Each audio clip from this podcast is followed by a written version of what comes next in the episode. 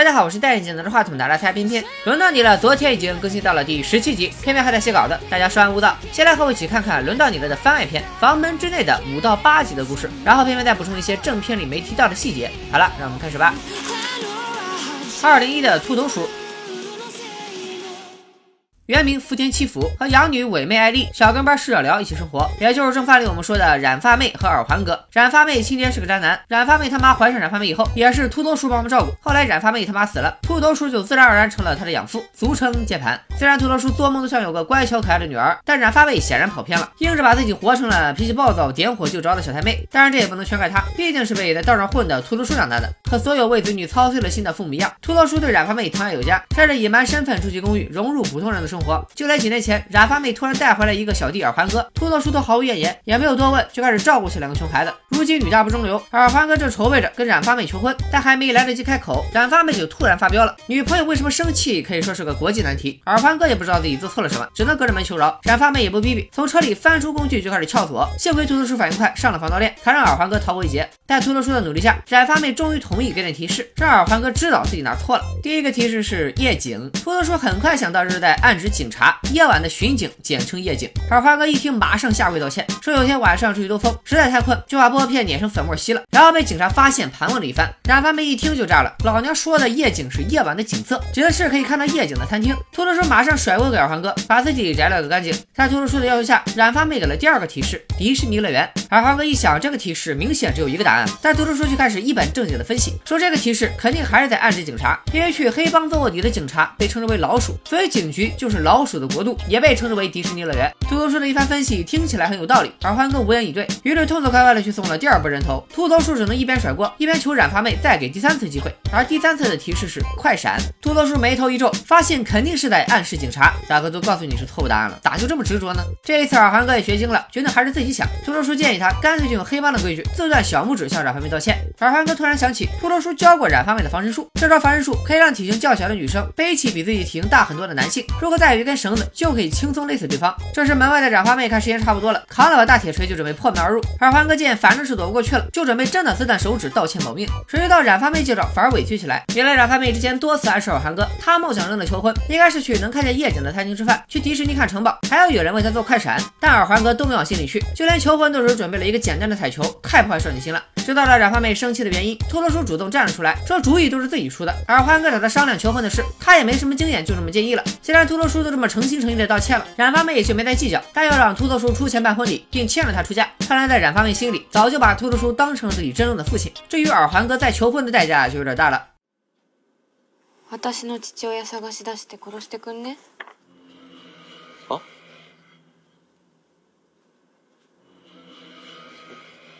それで浮田さんに殺し方聞いてた？そう。やってくれる？お。う、うん、えマジで殺さないとダメ？うん。なんで？殺してから。そんな簡単に殺すとか ヤクザに育てられたんだから仕方なくない？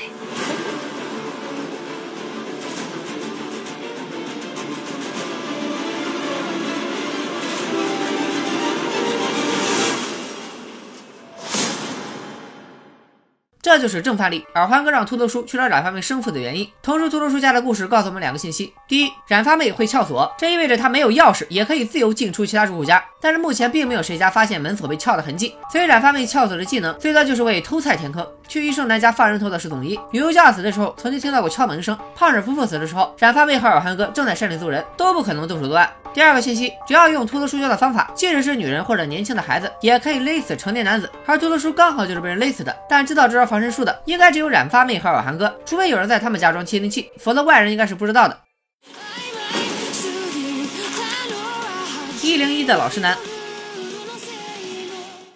原名久住让，因为长了一张和演员库田吉彦一模一样的脸，所以经常莫名其妙被迫为库田的事善后。比如动不动就有女人冲进家里，指着他的鼻子骂负心汉，而且发起疯来把自己打得鼻青脸肿，威胁老实男如果报警就说他对自己施暴。遇上这种神经病，根本不是恋母身份就能解决的问题。其实两年前库田刚在选拔赛上获得冠军的时候，老实男还挺高兴的，毕竟俩人长了一张一样的脸，老实男也因此人气高涨，遇到了意中人。就在老实男买了房子准备求婚的当天，库田却被曝出轨。女朋友看到新闻之后恨屋及乌，就和老实男分了手。从那以后，老实男的人生就开始一蹶不振，动不动就被当成库田饱受折磨。眼前这个神经病一样的女人也是，不管老实男怎么劝怎么解释，他都死赖着不走。终于，老实男在他的话语间发现了漏洞，合着这个女人居然是个骗子，瞅准了库田花花公子的个性，就编了个故事想讹钱。老实男一腔委屈没处说，只能找医生男哭诉。他医生男对老实男的遭遇完全不能理解，对他来说，单身狗要是能有这种艳遇，简直求之不得。很快，老实男面对的骚扰就开始升级。下班回家发现找库田的电话录音就有一百多条，收到的到付快递里面都是嘲讽库田的卡片。原来老实男的家已经被当成库田吉彦的住址在网上曝光。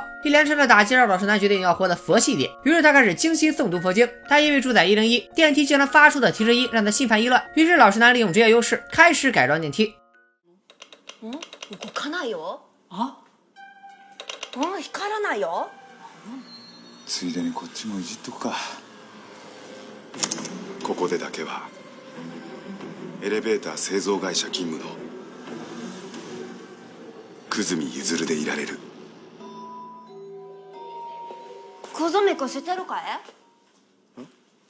エレベーター。え？昨日の夜急に動かなくなっただよでも朝になったら動くようになったってやっちゃ。なんかしと？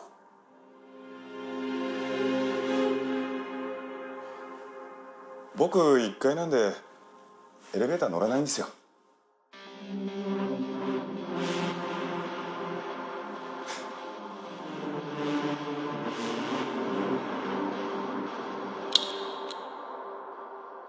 僕は久住譲45歳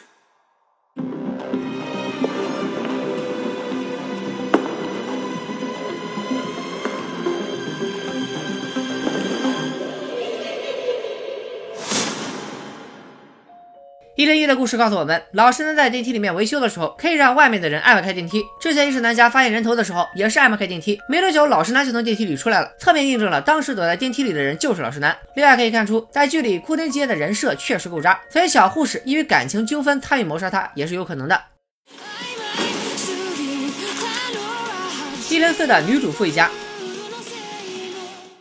女主妇原名石崎洋子，丈夫健二是一名公务员，女儿文代今年九岁，儿子一男六岁，一家四口其乐融融。而这一切的生活都是女主妇从学生时期就开始规划，她的人生也分秒不差的一直在按规划好的走。二十四岁出去旅游，二十五岁和收入稳定的公务员结婚，二十六岁生第一胎，最好是个女孩；二十九岁生第二胎，最好是个男孩；三十岁开始存钱，三十五岁之前在墨街区买房。如此周详细密的计划，直到现在，女主妇还在继续。就在女主妇为自己的计划感到骄傲的时候，生活第一次迎来了变故。丈夫健二厌倦了公务员生活，准备辞去工作，开一家神文时代的主题餐厅。神文时代是日本的旧石器时代后期，这种主题餐厅讲究一个复古，比如去河里捞鱼，去林子里打猎，给客人做菜，或者收集了橡子磨成粉。总之就是怎么原始怎么来。既然要开店，肯定要花钱。健二去银行咨询了一下，发现妻子每个月都在有计划的存钱，所以只要把房子抵押出去，加上这些钱就能开店了。但女主妇存钱纯粹是为了自己的幸福人生计划，压根不是为丈夫开餐厅准备的。如果丈夫真的辞职了，那她往后的计划可就全部泡汤了。所以女主妇想方设法打消丈夫的念头，她故意给丈夫看猎人打猎时受伤的新闻，想让丈夫知难而退。结果健二看到报道上说，是因为猎人少了才导致野兽泛滥的时候，更加坚定了开神文餐厅为社会做贡献的决心。女主妇只能换个法子，让两个孩子找着橡子磨成粉，扎进粥里，还亲自试吃，确认这东西难以下咽之后，端给了健二，让他明白没有人会去餐厅吃这种食物的。谁知健二就像没有味觉一样，大喊好吃。眼看曲线救国是没希望了，女主妇直接做了一份餐厅费用预算，想用高达一亿日元的费用让丈夫放弃这个不切实际的想法。可第二天，健二就找到了一间农村便宜出售的老房子，一下子节约了大笔开支。被逼到绝路的女主妇不得不拿出终极绝招，她让两个孩子给丈夫写信，借孩子之口告诉金二，他们一直以爸爸在政府当公务员为荣。女主妇的温情牌很快起了效果，金二感动之下，终于打消了开餐厅的念头。女主妇也守住了自己的幸福人生。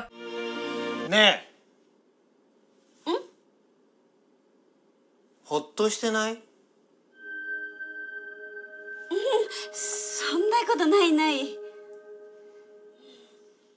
可怕的是，女主妇不仅规划自己的人生，俩孩子的前半生也在她的人生之内，所以也只能按照她的计划进行。在她眼里，没有什么比完成自己的幸福人生更重要的事情了。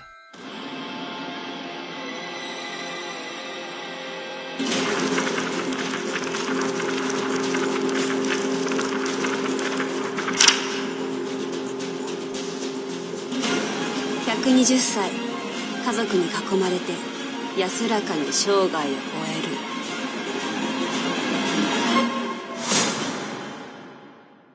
从女主妇想尽一切办法阻止丈夫开餐厅来看，她是绝对不容许自己的计划有任何变数的。为此，她甚至可以忽略家人的梦想和感受。在她的规划里，自己要活到一百二十岁，在孩子的陪伴下安详离世。所以有人说，这样的人不可能会在纸条上写下自己的名字。偏偏倒不这么认为。第一，女主妇以为这就是个游戏，和之前玩狼人杀一样，不会真的死人。第二，女主妇是个一切都按计划进行的人，所以认为既然参与了游戏，就一定要遵守规则，写下一个人名，空白都不行。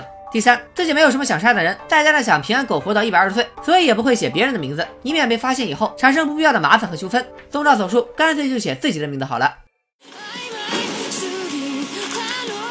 三零一的病娇妹。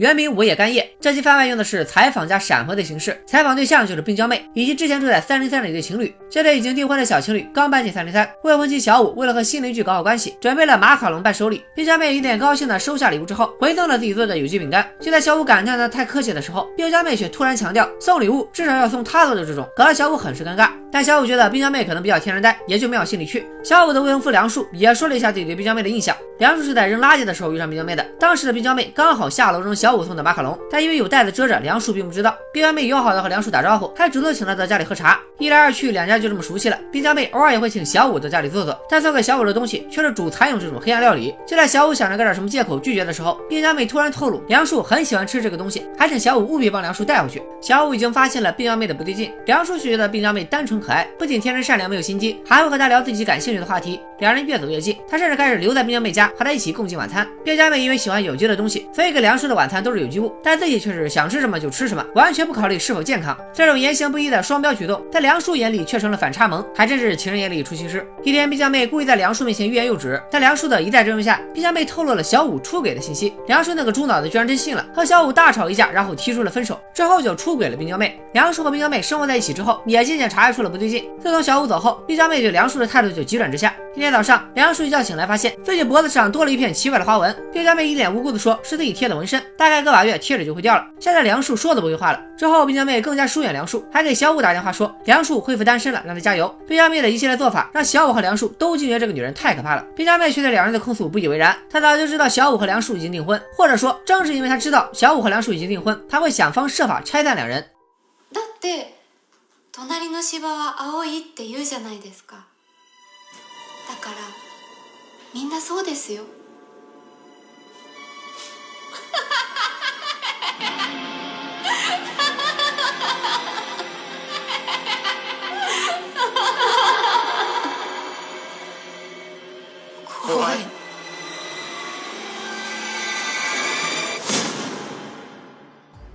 冰娇妹是整部剧里脑回路最奇怪的，喜欢拆散感情好的情侣或者夫妻。对游戏知道的似乎也很多。梁叔去冰娇妹家吃饭的时候，墙上挂着很多绳子，管理员死的时候就是被绳子绑住倒吊在阳台上的。不知道这两者有没有关系？对啊，冰娇妹在给小五打电话的时候，似乎是在做泰迪熊。而正片第一集的时候，小白翻垃圾桶，刚好发现了一个泰迪熊，八成就是冰娇妹扔的。个人猜测，她是在做好以后送给了某个有妇之夫，结果人家不收，她就气得把泰迪熊给剪坏扔掉了。冰娇妹从小黑家里偷出来的那个扣子，确定是从小白的衣服上拽下来的。有人说可能扣扣子里藏着窃听器。根据学生妹家里发现的窃听器大小，我觉得这部剧的科技还没发展到能在一个只有几毫米厚的半透明的扣子里藏一个窃听器的水平。总之，平平还是觉得冰娇妹像是一个知道一堆内情的暴民，应该没有亲手杀过人。今天的番外就说到这里吧，请大家持续关注冰冰的轮到你的解说，一键三连，多多鼓励。本期视频转发过三千，下周二我再给大家做一期番外篇，还差四集就有大结局了，希望这部剧不要烂尾，拜了个拜。